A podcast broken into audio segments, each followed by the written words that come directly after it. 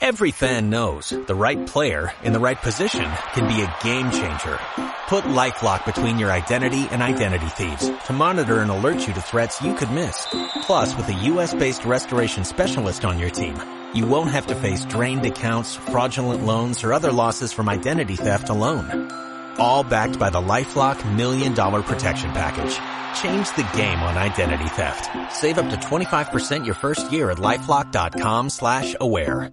Arranca de una vez, Wilmer. Sí, señor, ya lanzamos balón al aire, play ball, pitazo inicial de este programa número uno de Deportes Today Radio en la producción de Sergio Silva. Hay que mencionar a nuestro compañero Sergio Silva, que también estará junto a nosotros a partir del día de hoy a través de Radio Capital. Vamos a comenzar el programa de hoy con las editoriales. Tradicionalmente vamos a tener todos los martes un tema en específico que cada uno de los ponentes le va a transmitir a ustedes a través de la tan acostumbrada y muy buen eh, y con el buen sentido periodístico que tiene la editorial y comenzamos con Ricardo. Ricardo, son tuyos los micrófonos. Empezamos hablando de básquet porque ya está cerrada la lista de clasificados para el Mundial de China 2019 de baloncesto. Ayer eh, se definieron los últimos tres cupos para el evento que empezará el próximo 31 de agosto.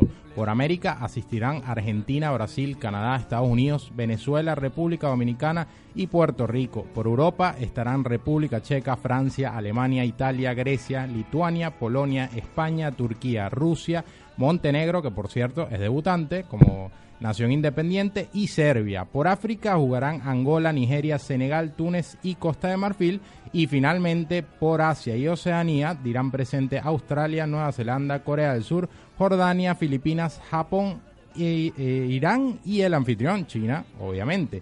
Cabe destacar que es la primera vez que se disputará un mundial de básquet con 32 equipos, algo que vino producto de un cambio profundo que se ejecutó hace dos años para eh, cambiar todo el sistema de competencia que estaba teniendo FIBA. Los países vienen de jugar una eliminatoria larga de dos años para clasificar, parecido a lo que se hace con eh, el fútbol.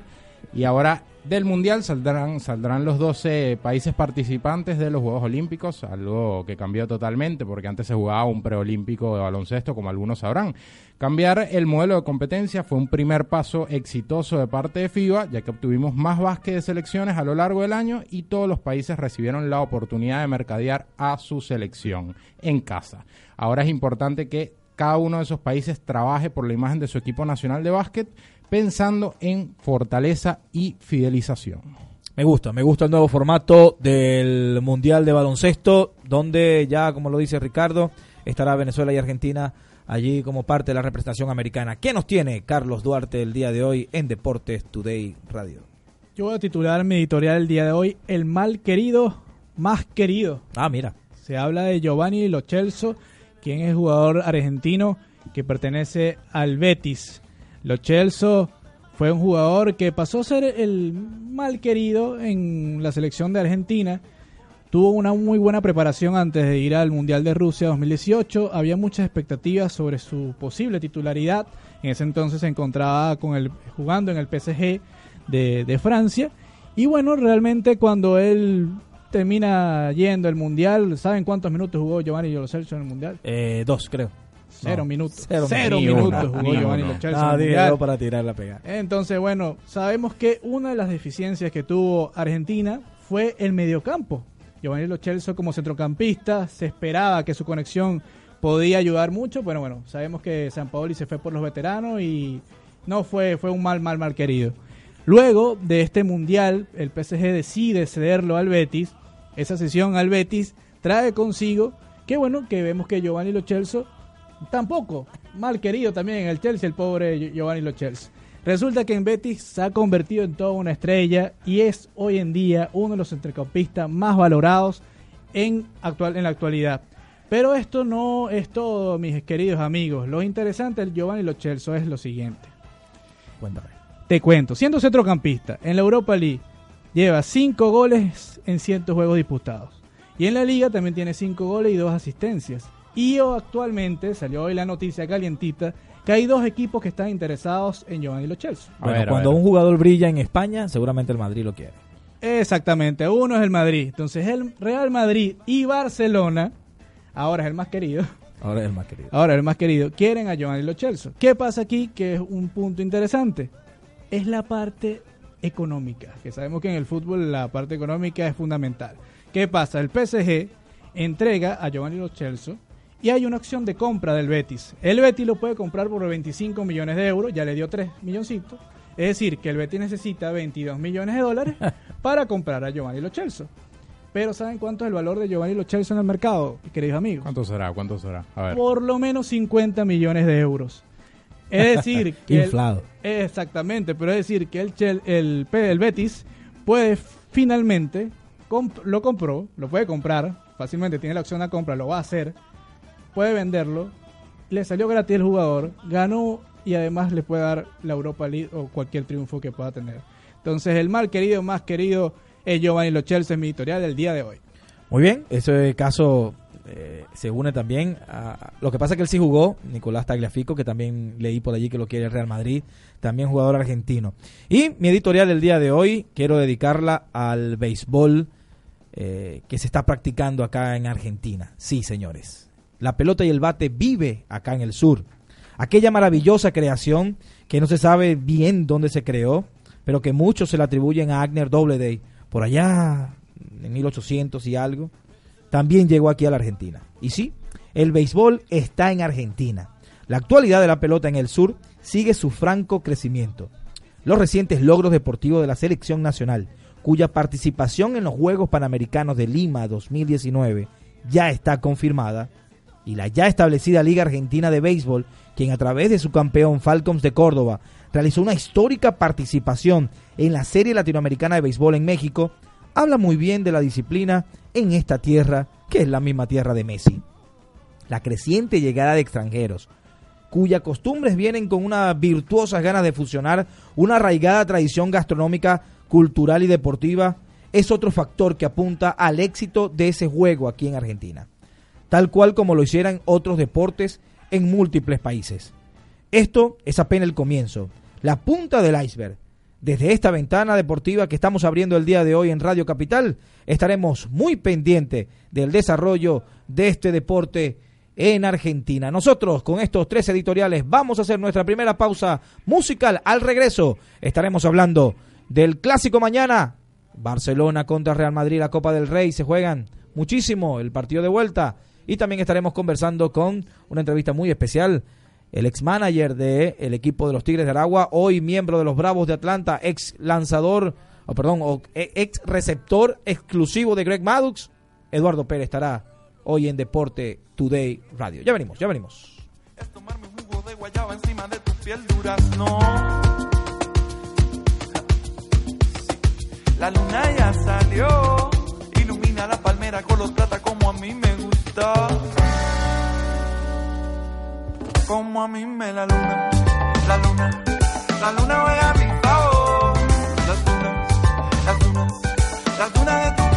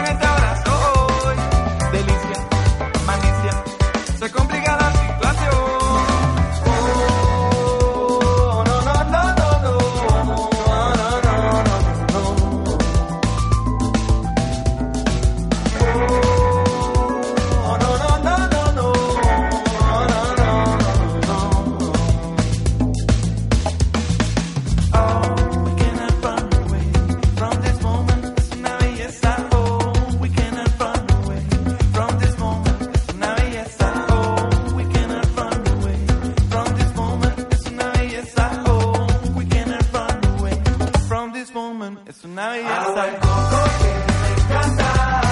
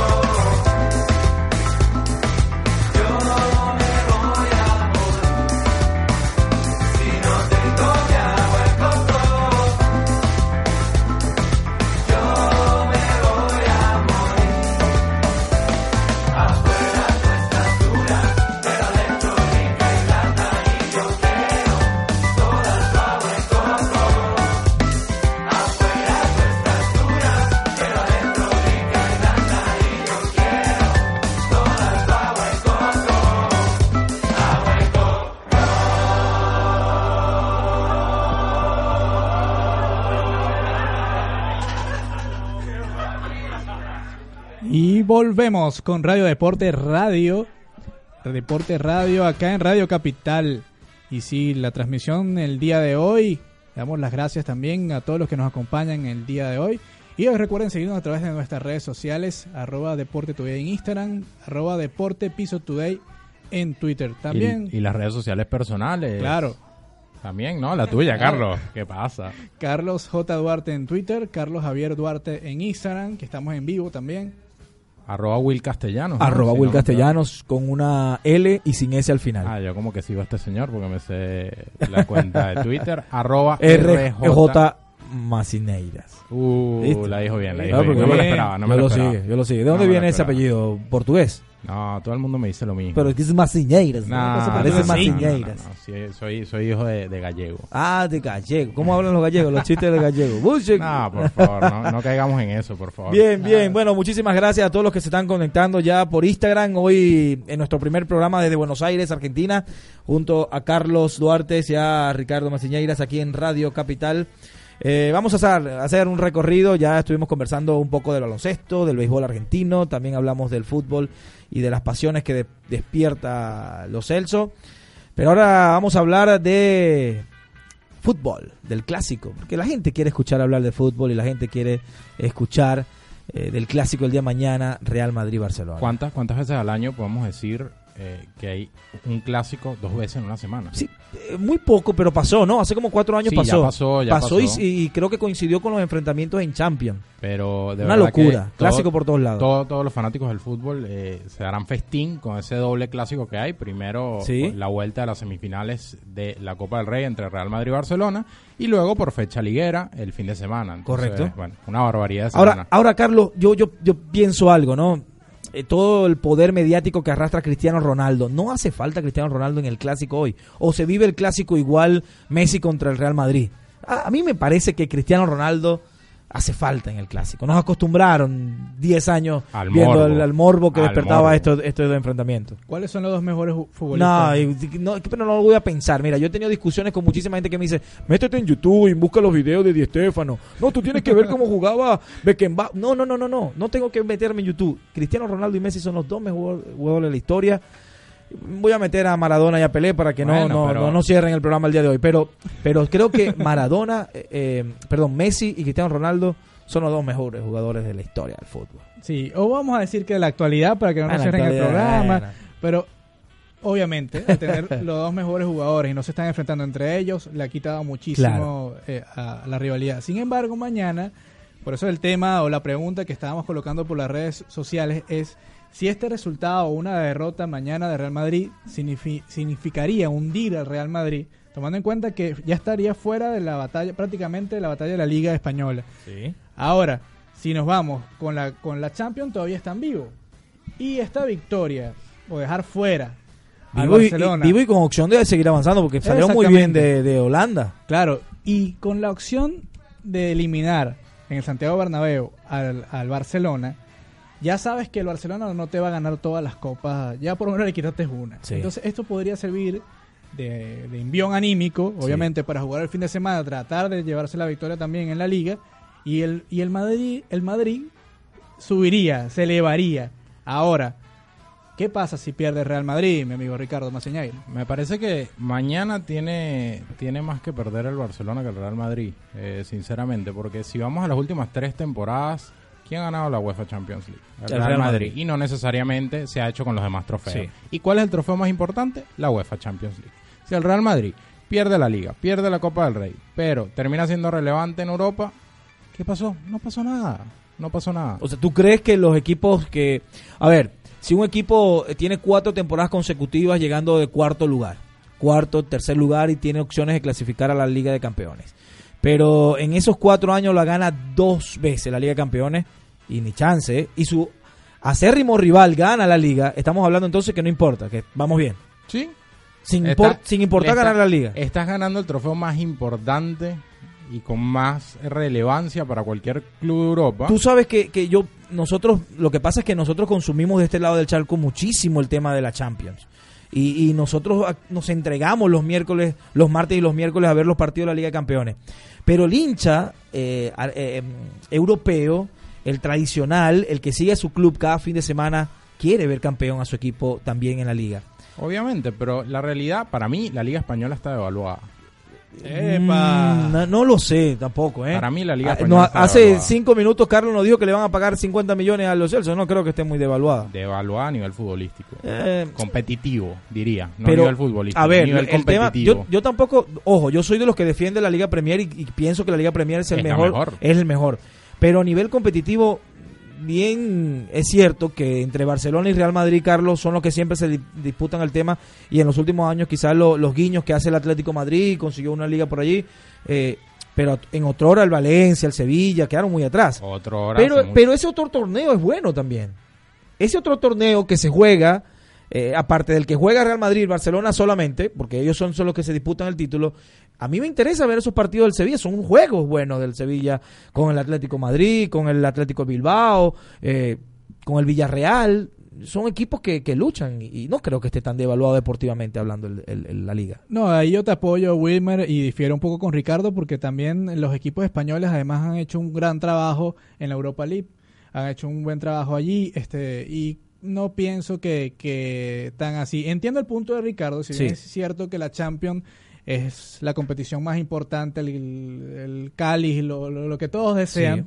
Hablando de este partido en particular, del de mañana, yo pienso que el Real Madrid pierde más. Incluso si el, el Real Madrid pierde de manera categórica, de manera fulminante, podrían despedir a, a Santiago Solari. Eso no Uh, pasaría. Un, un torneo como la Copa del Rey puede ser capaz de, de- de eliminar y de sacar de competencia a Santiago Solari, Ricardo. No, yo no creo. Yo no creo. Estando en, en una etapa. Tú sabes que tan- cuando pasan ese tipo de cosas, disculpa que te interrumpa, yo digo que, que, el, que pierda el Madrid para ver si de verdad lo despiden o no. Estando- Para venir el próximo martes a decirte, viste que no lo despidieron. Estando en una etapa tran- tan trascendental y viendo que al final el equipo sí levantó, más allá de que no está en su mejor juego, no creo que sea un termómetro, más allá que pierdas contra y el si pierdes los dos juegos, jue- pierdes eh, mañana y pierdes también el domingo. Creo que el termómetro real está en Europa. Exacto. Para Yo ese creo que, equipo, para ese para equipo ahorita sí. y para lo que viene haciendo en los Sí. últimos tres años. Y no, en toda su historia. Es el equipo más ganador de Europa en la UEFA Champions League. Eh, creo que para lo que viene haciendo, eh, ese es el termómetro real. O sea, Santiago Solari puede perder cualquier cantidad de partidos que le restan en liga, cualquier cantidad de partidos, bueno, el que le queda en, en Copa del Rey en caso de que, de que lo pierda y no, y no avance, pero si llega a la final de la UEFA Champions League, o si la gana, al final del día Sí, va a ser Sigue relevante. siendo interino Solari, ¿no? ¿no? No le han dado una ampliación de contrato. Si mal no recuerdo si lo, si lo, si lo Lo- reafirmaron, lo reafirmaron. como técnico. Bueno, bueno, fue el momento Sí. que vivió en diciembre, noviembre, diciembre, Santiago Solari y el paseo que se dio el Madrid en la fase de grupo de Liga de Campeones, que ahora está eh, muy cerca de avanzar a, la a los cuartos de final luego de la victoria en Holanda. Ya para dar cierre a, a todo esto, ¿ustedes no creen que obviamente el Barcelona del otro lado no, no, no, no se vuelve loco viendo a su eterno rival más allá que gane la liga y que pueda Sí. ganar la Copa del Rey, Claro. viendo como año tras Claro. año el rey de Europa Claro. es el Real Madrid? Mira, el Madrid tiene, en esto ya le- lo leí en su cuenta oficial, más de mil días siendo el campeón de Europa. Porque no han podido quitarle el, el- el trofeo en tres años consecutivos. Y ahora sí, sí lo conecto con, con lo que comentabas al principio de Cristiano. Sin Cristiano, el Real Madrid levantando otra Champions sería una locura para el Barcelona. Sí, sí. Ahora yo no creo realmente que le dé que, que sea suficiente para, para el Madrid ganar esta Champions, ganar Por la eso- Champions este año. Ahí voy con la importancia del, del juego de mañana de la Copa del Rey. Dudo mucho que Real Madrid pueda ganar la Champions, todo Sí. puede pasar. Sí. Entonces, la liga ya no la tiene. Entonces, su título que podría ganar es, es la Copa del Rey. Es la que yo le veo como más Sí. viable. Inclusive para el Barcelona. Bueno, mentira, porque la liga ya la tiene prácticamente lista. Pero perder la Copa del Rey, perder el fin de semana, va a ser un golpe muy duro para el Madrid, tomando en cuenta todo lo que está pasando. Gareth Bale, que en la celebración con Lucas Vázquez, o sea, se ve una ruptura, se ve que es un equipo que no está bien, no está jugando buen fútbol. Y pienso que, que una derrota mañana sería mucho más doloroso para ellos. Como también una victoria en el Santiago Bernabéu ante el Barcelona, que viene inspirado, sería un envío muy importante para ellos. Vamos a ver, yo le tengo fe muchísimo a Vinicius Junior. Creo que el futuro del Real Madrid, en lo que siempre ha buscado tener un ícono que represente al, al club blanco. Creo que, que está todo reposado en este joven jugador de apenas 18 años y con unas habilidades fantásticas. Y cómo va a tener que cuidar esos desbordes de Vinicius por la banda izquierda Sí. que, que le trajeron bastante problemas al Barcelona en el partido de ida. Pero vamos a saltar un poco de tema Bien. porque tenemos el tiempo contado, lamentablemente, y, y bueno, hay que, hay que seguir avanzando. Eh, ustedes dos, beisboleros, amantes de, de la pelota, tan apasionados de esto, eh, ahorita seguramente le están dando vueltas a la cabeza con un tema en específico porque claramente las grandes ligas están en pausa. ¿Qué va a pasar con Bryce Harper? Bryce Harper ahorita es ya agente libre y mientras quizás, eh, bueno, yo también pienso por ahí que, que, se acerca la agencia libre de la NBA eventualmente y, y estará por ahí Kevin Durant y estará Kyrie Irving. La realidad es que Bryce Harper es el hombre del momento eh, porque su agencia libre así lo demanda. Viene una temporada, eh, digamos, no es su mejor temporada, pero aún así tuvo eh, números destacados. El jardinero de los Nacionales de Washington anotó 103 carreras, eh, pegó 137 hits, eh, batió para 2.49 con un total de 34 honrones. Actualmente se ha ido reduciendo un poco la lista de pretendientes de Bryce Harper. Y hay dos equipos por ahí que suenan bastante fuerte. Quiero que le cuentes a la audiencia, Carlos, quiénes son y quién tiene más chance de quedarse con Bryce Harper. Y por otro lado, Wilmer, te la dejo a ti. ¿Dónde debería firmar Bryce Harper? Un lado y el otro. Bueno, eh, una interrogante que se están haciendo todas las- todos los del mundo del béisbol. Y yo diría que Bryce Harper finalmente va a firmar con los Phillies de Filadelfia. Cuando habla de los dos equipos, están Está los- firmado entonces por Carlos Javier Duarte. Vamos a ver, porque está pidiendo muchísimo dinero. La firma de Manny Machado, que fue una, una firma histórica, fue por 300 millones de dólares. Y está pidiendo muchísimo más eh, Bryce Harper. Eh, se dice que los Phillies, según reportes, ya le ofreció 330 millones de dólares y él está pidiendo más. Entonces hay que ver qué, qué va a pasar allí con, con Bryce Harper. Los Gigantes de San Francisco es el otro equipo que también está pujando fuerte. En San Francisco hay un grave problema con outfielders. Hay muy pocos outfielders. Hace poco también un venezolano, Gerardo Parra. o- obviamente hay outfi- outfielders, ¿no? Pero hay pocos de calidad. Eh, Gerardo Parra acaba de firmar para, para San Francisco. Y Bryce Harper este, estaría ahí siendo una especie como un renacer, una especie de un Barry Bonds que hace falta en, Bueno, en la. Bahía. Daría muchísimos honrones también. Si Bateador de poder, ¿no? Si firma con los gigantes de San Francisco, es un problemón para Gerardo Parra, que su contrato apenas es de ligas menores y este viene a ganar 35 millones. ¿Quién crees tú que va a jugar a titular? Claro, claro. Ahora, eh, está bueno el planteamiento porque mucha gente, eh, primero, está asombrado por el por, por lo tardío, ¿no? Que ha sido la firma. Ya, ya tenemos ya eh, fecha ahí al cruzar de las semanas del inicio del béisbol de Grandes Ligas. Y, y uno pensaba que en noviembre y diciembre ya íbamos a saber con quién iba a jugar Bryce Harper. Faltó que hiciera como LeBron James, un programa en vivo. Bueno, el béisbol es un poco menos mediático a pesar de todo. Pero fíjate que ha hecho que la gente de MLB The Show, el videojuego de béisbol oficial Sí. de, de- de- de PlayStation, eh, sí, solamente de PlayStation porque no está en Xbox, es exclusivo. Publicidad. No, no es publicidad. Eh, fíjate que ellos tienen eh, frenada todavía la campaña mediática porque Bryce Harper va a ser la imagen del nuevo juego. Claro. Y lo tienen vestido eh, como de- deportivo, Sí. de entrenamiento. Que Sí. no pase lo que pasó con Cristiano Ronaldo. con Cristiano Ronaldo que FIFA. reconfiguró todo FIFA porque la gente ya había salido todo con el Madrid y todo ahora está reconfigurado y, con la y Juventus. pasó algo parecido con Kyrie Irving. Sí. Por suerte, a tiempo se pudo hacer el ajuste Correcto. y poner la camiseta de los Boston Celtics. Pero ha sido interesante porque entonces MLB Show ha utilizado esta campaña para interactuar con los fanáticos y hacer simulaciones de las ligas del juego para ver dónde le iría mejor a, a Bryce Harper.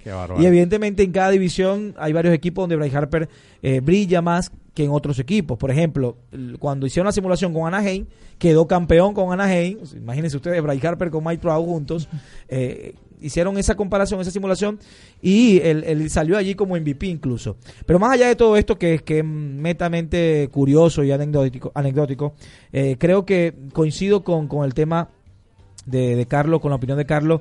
Eh, Filadelfia es un equipo que tiene muchísimo material joven y que, a ver, todos quieren ganar.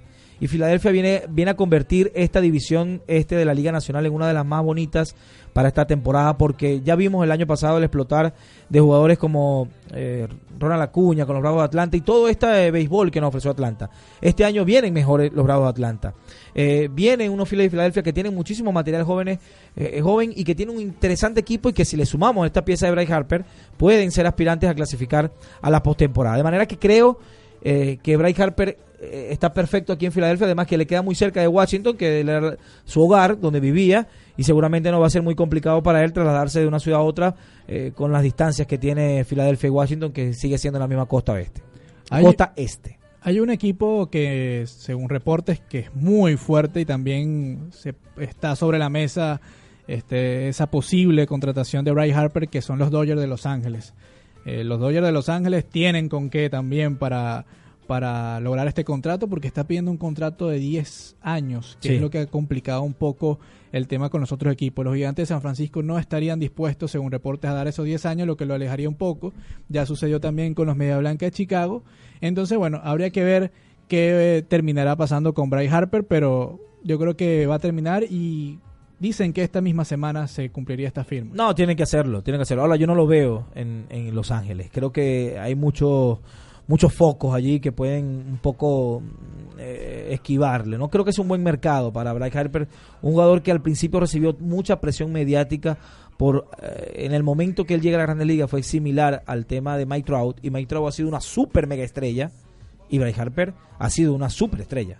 Ahora bien, Falta ya, el mega. ya para, ya para cerrar y, y poner a nuestra audiencia un poco en contexto, de estos tres candidatos que, que mencionaron, eh, ¿cómo es la situación en cuanto a nómina? ¿Qué espacio salarial tienen? Porque recordemos, eh, al igual que sucede en la NBA, hay un tope salarial, hay un Sí. impuesto al lujo. Sí. Eh, ¿Qué equipo está mejor posicionado eh, en el tema de espacio salarial para firmar a Bryce? Filadelfia. De, de los tres, creo que Filadelfia. Porque el, el tema eh, contractual todavía lo puede aguantar Dodger, pero Filadelfia es el que está más cómodo en ese, en ese aspecto. Pero tendría que pagar impuestos lujo, ¿no? No, no, todavía no, no tiene, tiene una plantilla que es muy joven, muy joven y, y que son jugadores que todavía están con contratos muy bajos. Pero es importante que, que este tema lo abra alguien que sea un especialista en la materia, que sea una persona que realmente está dentro de una organización en grandes Sí. ligas y nos pueda ayudar y, y ayudar en este debate. A orientarnos. a orientarnos un poco. Eh, por eso es un gusto y un placer Bueno, tener en nuestro programa a- en vivo a, a Eduardo Pérez. Hola Eduardo, ¿cómo estás? Mucho, muy, muchas gracias, muy bien, gracias a Dios, gracias por tener tu programa, pero tanto así no sé tampoco, ¿no? No crean que les voy a contar Mira, Eduardo, todo. no, no seas tan... tan eh, eh, mira, Tan modesto. tú- tan modesto. Tú eras el catcher de Greg Maddux. Y, y eso no lo puede decir eh, cualquier persona. Eh, yo creo que mucha gente te recuerda por eso. Y por eso, antes de entrar en tema de lo que estábamos hablando justamente de Bryce Harper y cómo se está moviendo el mercado ahorita de las grandes ligas, Sí. yo siempre he querido hacerte esa pregunta. Eh, ¿Qué se siente? ¿Qué conversabas con Greg Maddux? Porque de verdad que esa experiencia tuvo que haber sido espectacular, ¿no? En tu carrera. Bueno, esa, tú sabes, esa- esas son preguntas que me hacen mucha gente. Ah, Cuando fue incluido al Salón de la Fama, pues tuve muchas entrevistas con muchos periodistas y con mucha gente y, y todos quieren saber la forma de Maddox y la forma, lo que hablábamos, lo que, lo que compartíamos y era algo, am, ¿cómo te puedo decir? Era algo increíble. Las cosas que él decía, las cosas que él anticipaba ah, en los juegos era espectacular. Él ya sabía lo que iba a pasar, a las situaciones del juego.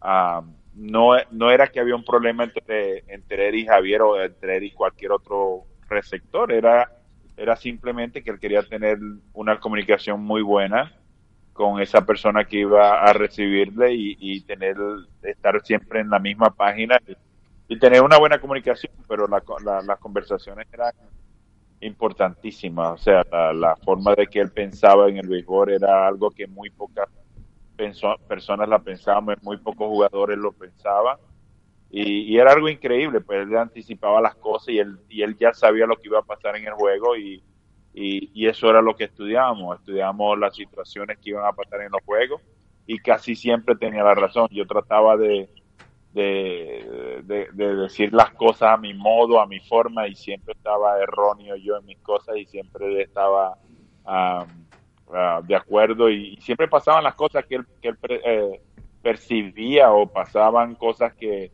que, antes del juego pues nos sentábamos a hablar y me decía cuando esto pase pues vamos a usar estos picheos, estos picheos, estos picheos y me decía pues el plan de lo que íbamos a tener ese juego. Era algo increíble que yo, yo no creo que vaya a ver o, o, o- o venga a pasar otra vez en la historia del béisbol alguien que piense tanto como él. Eh, Eduardo, primero, bueno, este, presentar, presentarte a todos los que te están escuchando en este momento. Eduardo Pérez es, fue un jugador muy importante de los Bravos Atlanta, para todos los que nos escuchan también acá en Argentina. Pertenece hoy en día y está en la gerencia, trabajando con la gerencia de los Bravos Atlanta como asesor, asesor especial de desarrollo. Fuiste coach de bullpen también de los Bravos Atlanta, coach de primera base, manager campeón con los Tigres Aragua en la Liga Venezolana de Béisbol Profesional. Casi, casi, Eduardo, logras también llevarte la Serie del Caribe.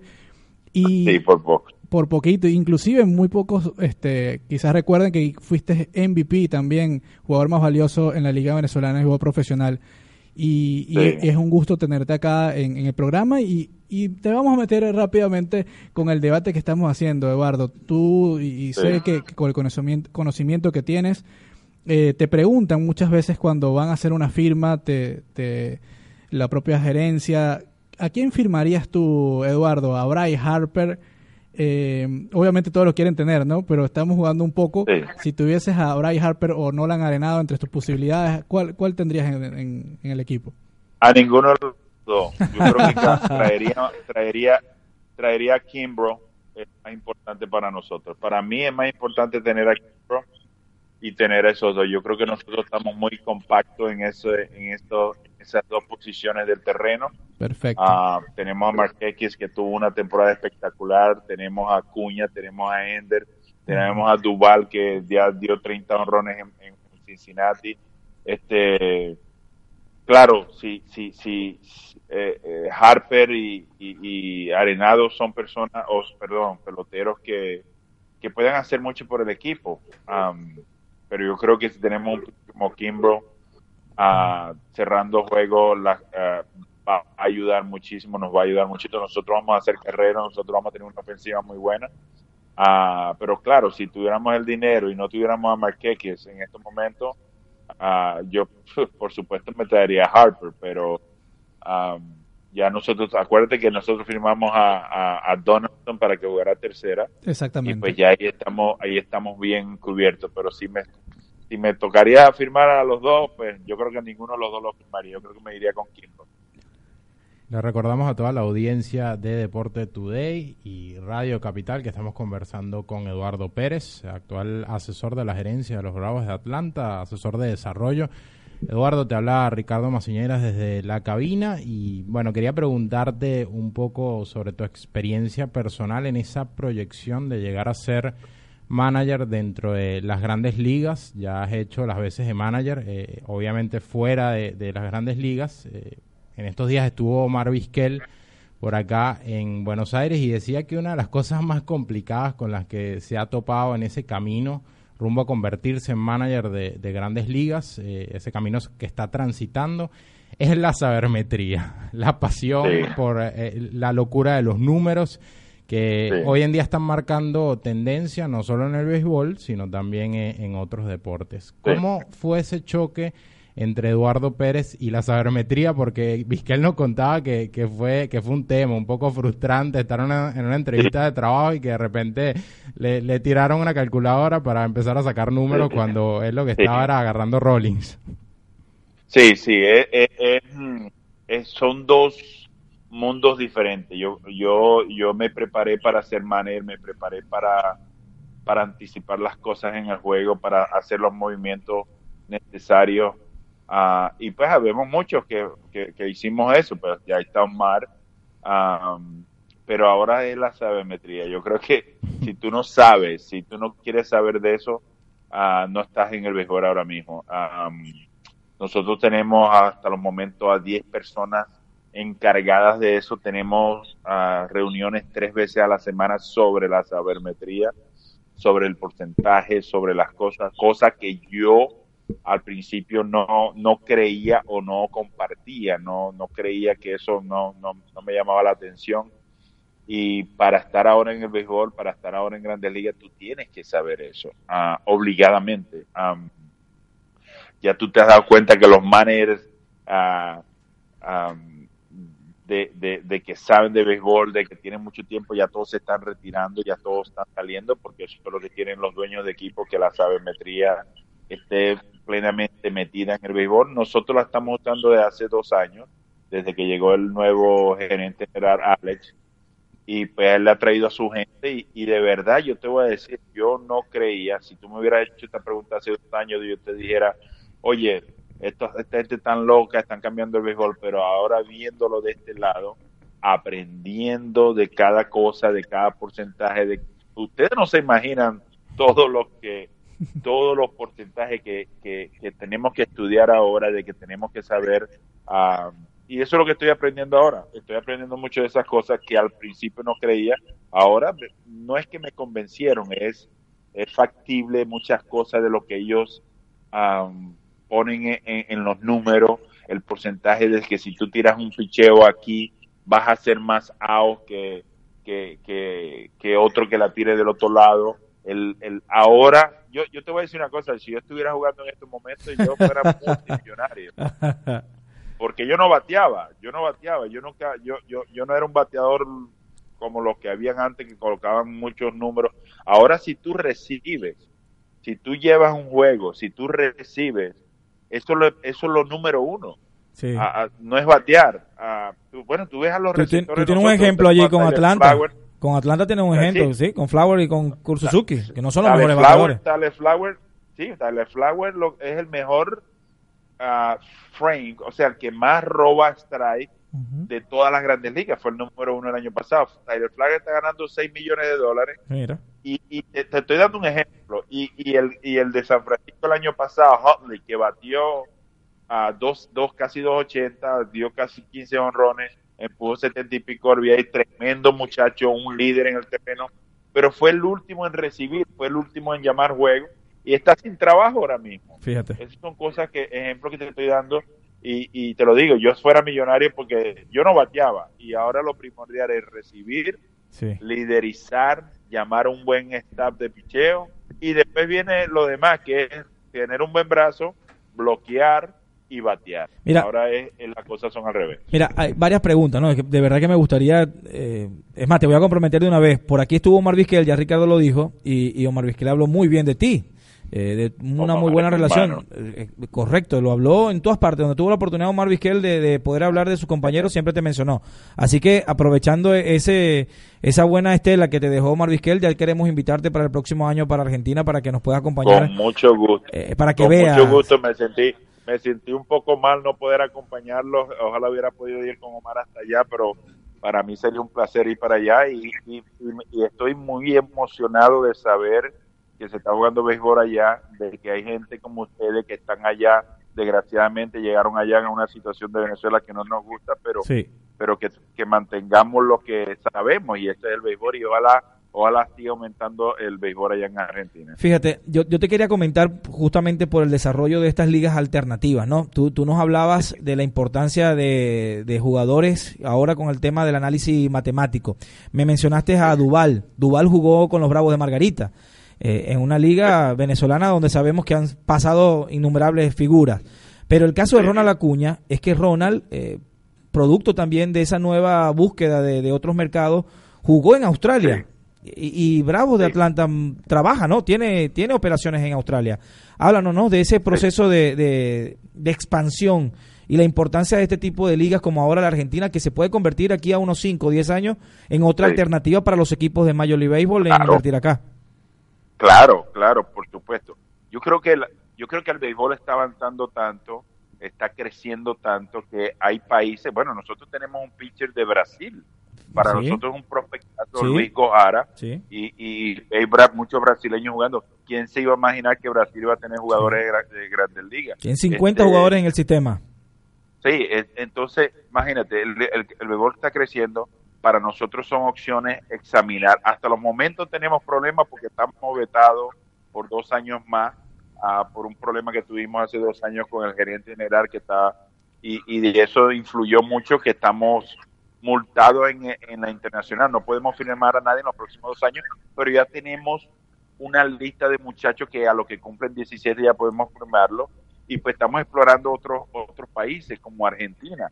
Yo les he hablado mucho de, bueno, le hablé porque Carlos me llamó y me informó de la de lo que tenían allá en Brasil y le, eh, perdón, en Argentina y les dije a ellos y ellos están muy entusiasmados por querer examinar otros otras partes ah, del mundo para ver qué, qué hay, porque ahí eh, la- la- el, el migrante está por todos lados Sí. y ellos, los migrantes llevan sus cosas, sus costumbres, su deporte, sus cosas. Yo he visto gente aquí en, en Estados Unidos, en Atlanta, jugando a, a cricket, que cosas que yo decía, wow, este es el-", pero son gente que se la han traído. Hay ligas de cricket en Atlanta Sí. y, y yo nunca me imaginaba eso. Igual es el béisbol, pues el béisbol en Argentina va a crecer, ah, va a haber una opción muy buena de, en vez de llevarlo a Venezuela por la situación, esperamos que no logre, no, no, no dure mucho, que se acabe pronto. Y pues las Amén. opciones nosotros, y siempre lo hemos dicho, tenemos dos años que no enviamos a ningún jugador para Venezuela. Es por la situación, por, por, por no- es más, a los muchachos de Venezuela los trajimos este año el 10 de enero para que estuvieran aquí en Estados Unidos porque no los queríamos allá por si acaso pasaba algo y no lo podíamos traer. Desde el 10 de enero están aquí entrenando.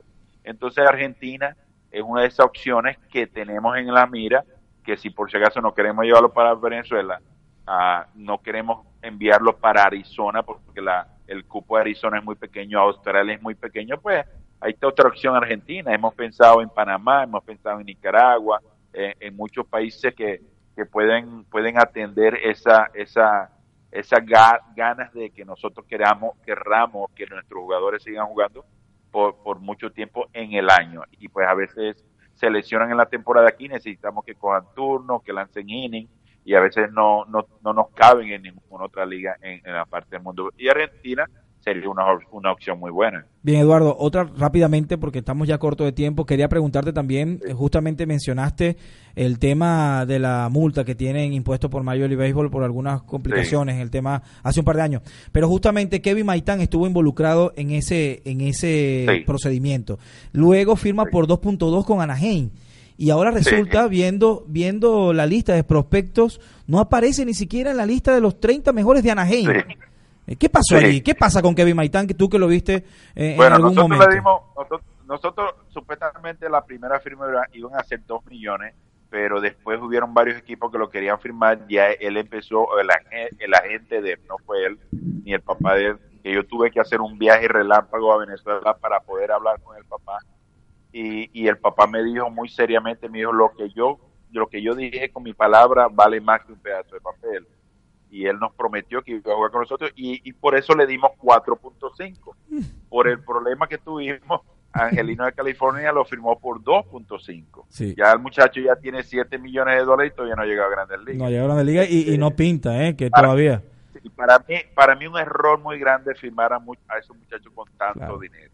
Ah, a lo que tú lo firmas, ya no quieren, como decimos nosotros, no quieren echarle pichón. Es no una quieren realidad. seguir trabajando, ya tienen dinero. Y pues yo desde un principio lo vi, tiene unas condiciones espectaculares, pero ya tiene dinero, ya no quiere trabajar, ya no quiere hacer las cosas, ya no es prospecto, ya para mí, desde que llegó aquí, que le dieron ese dinero, dejó de ser prospecto y, y eso es un problema muy grande que está pasando con muchos prospectos. Y, y pues yo creo que eso es lo que pasa, no es prospecto por eso mismo, ya tiene dinero, ya no quiere seguir para adelante. Eh, algo que lamenta- lamentamos mucho porque si tuviera esa hambre o esa ganas de seguir trabajando para llegar a Grandes Ligas, no estuviera en esta situación. Eduardo, cuando conversamos en, en 2016 ya, ya hablabas de Ronald Acuña, de lo que podía ser. Este, nos comentabas que, que iba a ser una estrella, que nos aprendiéramos ese nombre, que, que los Bravos iban a, a llegar lejos dentro de dos años después, tres años después, y Sí. así fue, tal cual.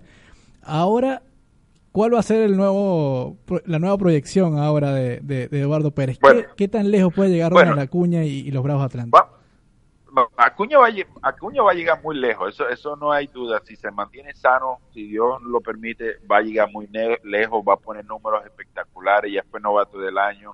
Yo siempre lo dije que para nosotros fue el, el prospecto número uno que teníamos y, y lo teníamos calladito, no queríamos Correcto. Ah, que, que mucha gente no supiera, queríamos mantenerlo ahí. Tenemos muchos prospectos más. Yo creo que la situación de los Bramos está, estamos, a pesar de que por esa multa perdimos 11 muchachos, este, la situación de nosotros está muy buena. O sea, tenemos a Freddy Freeman como por cinco años más. Sí. Tenemos a, a- tú sabes, tenemos ahorita, no sé si ustedes saben que es mi próxima predicción al hermano de, de- de Wilson Contreras, a William, A- a William Contreras, Contreras, que hoy por sí. cierto la sacó, honre, jorrón. Para mí va a ser el segundo mejor prospecto. Tenemos a Drew Waters, tenemos un- una, una manada de muchachos que vienen ahora Sí. sin contar lo que tenemos en Grandes Ligas, que ya con la experiencia que tuvimos el año pasado en llegar a los playoffs, eso ayuda mucho. Ya tenemos un Acuña más suelto, un Alvin más suelto, el Bericiate se siente muy bien, Freddy Freeman está muy bien. Yo creo que Donaldson y McCann nos van a ayudar mucho a, a ser líderes en el equipo, que eso fue lo que nos faltó el año pasado. Y yo creo que estamos compactos, como te dije antes, yo creo que, que tenemos un equipazo claro, la división de nosotros no se quedó dormida. Yo creo que Ahí viene Filadelfia, Ah. cuidado. Sí, Los Mets. Yo creo que Filadelfia, yo creo que Filadelfia va, va a firmar a, a Harper. Ah, estoy muy seguro de eso, ya según lo que hemos escuchado últimamente, ah, al menos que los Dodgers se lo quiten de las manos, pero está todo tranquilo. El, el, el dueño de, lo- de Filadelfia fue hasta Las Vegas a hablar con él y le dijo, de aquí no me voy hasta que Ah. haga un tío contigo. Y pues están esperando, vamos a ver qué pasa, pero los Mets se, se- se- llenaron, se- están, están bastante compactos también. Yo creo que el único equipo que no se ve bien son los Miami Marlins. Y cuidado, porque siempre te, dan, un- te ganan un jueguito, siempre te meten una, Sí. una zancadilla por Sí, ahí. Pero sí. eh, Washington está full, este, los Philadelphia Phillies están súper bien y los Mets de Nueva York están bastante bien. Yo creo que la división más difícil es la de nosotros. Pero yo creo que nosotros vamos a llegar bastante lejos este año. Le recordamos a toda nuestra audiencia que estamos conversando con Eduardo Pérez, asesor de la gerencia de los Bravos de Atlanta, asesor de desarrollo específicamente. Eduardo, ya para finalizar, que lamentablemente se nos acabó el tiempo y agradecerte por haberte tomado estos minutos para, para estar con nosotros en el primer programa de Deporte Today. Tengo dos preguntas que vienen de nuestros seguidores en Twitter y bueno, van, van un poco por eh, el mismo rumbo. José Bracho. Clavero eh, te pregunta si estarías dispuesto a dirigir en Venezuela si existiera una propuesta seria. Y por otro lado, Manuel Lara te pregunta si tienes ofertas para dirigir en el Caribe. La única opción que yo diría para Venezuela es si se mejoran las cosas. Si, si las cosas se mejorarían, yo con mucho gusto y iría nada más para mejorar la liga, para hacer las cosas bien en Venezuela, para que sea la misma liga que tuvimos hace cinco o seis años atrás. De que he tenido proposiciones muchísimas. En México me llamó el equipo de Tijuana para ir a manejar a Puerto Rico, que, que no me gustó, nunca me ha gustado ir a Puerto Rico. Y por supuesto Dominicana también he tenido contacto con Licey para, para dirigir, pero a todos les he dicho que no me llamaran, que no, si no es en Venezuela no creo que vaya a ir.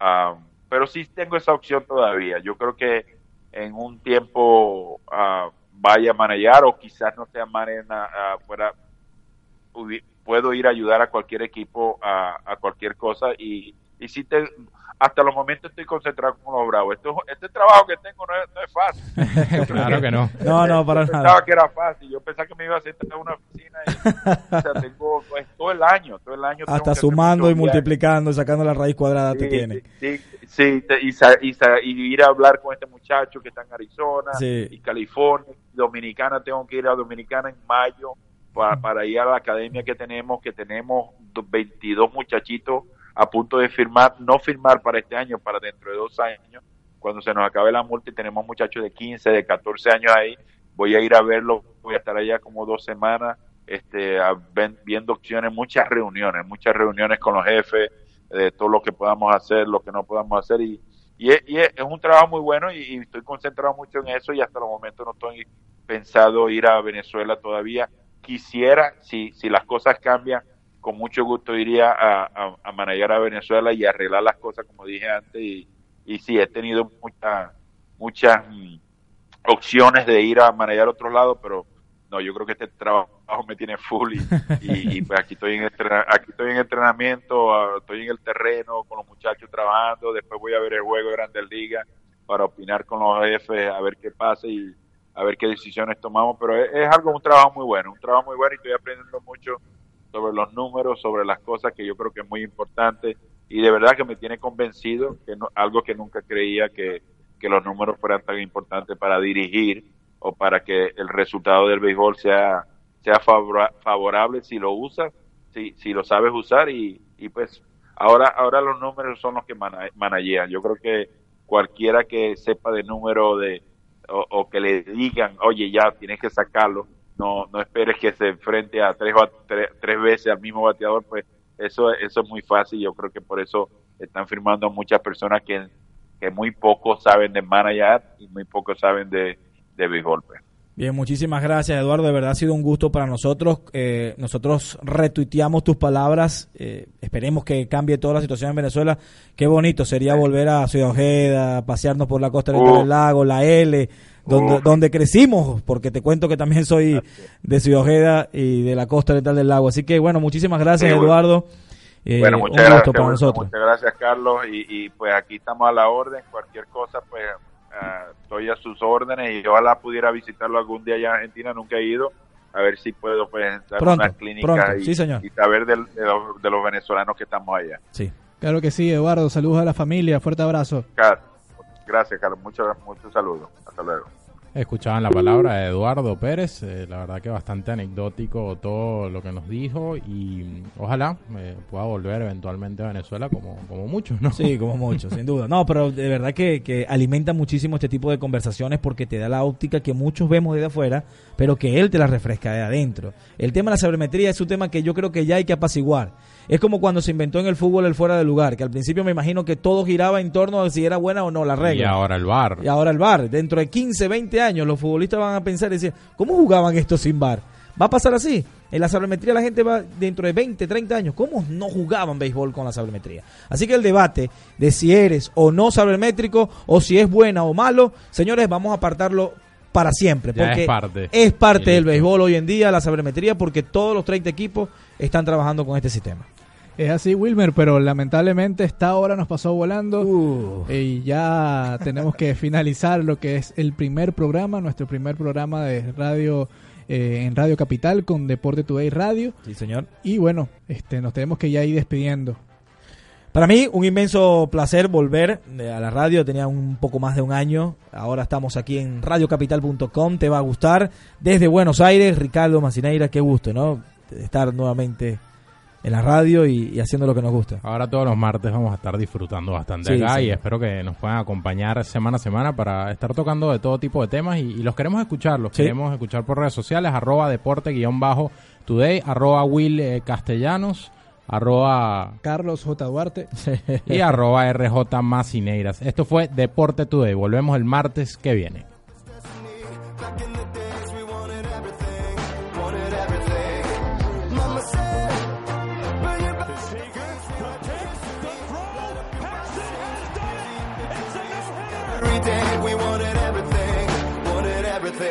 Mama said, don't give up. It's a little complicated, all tied up,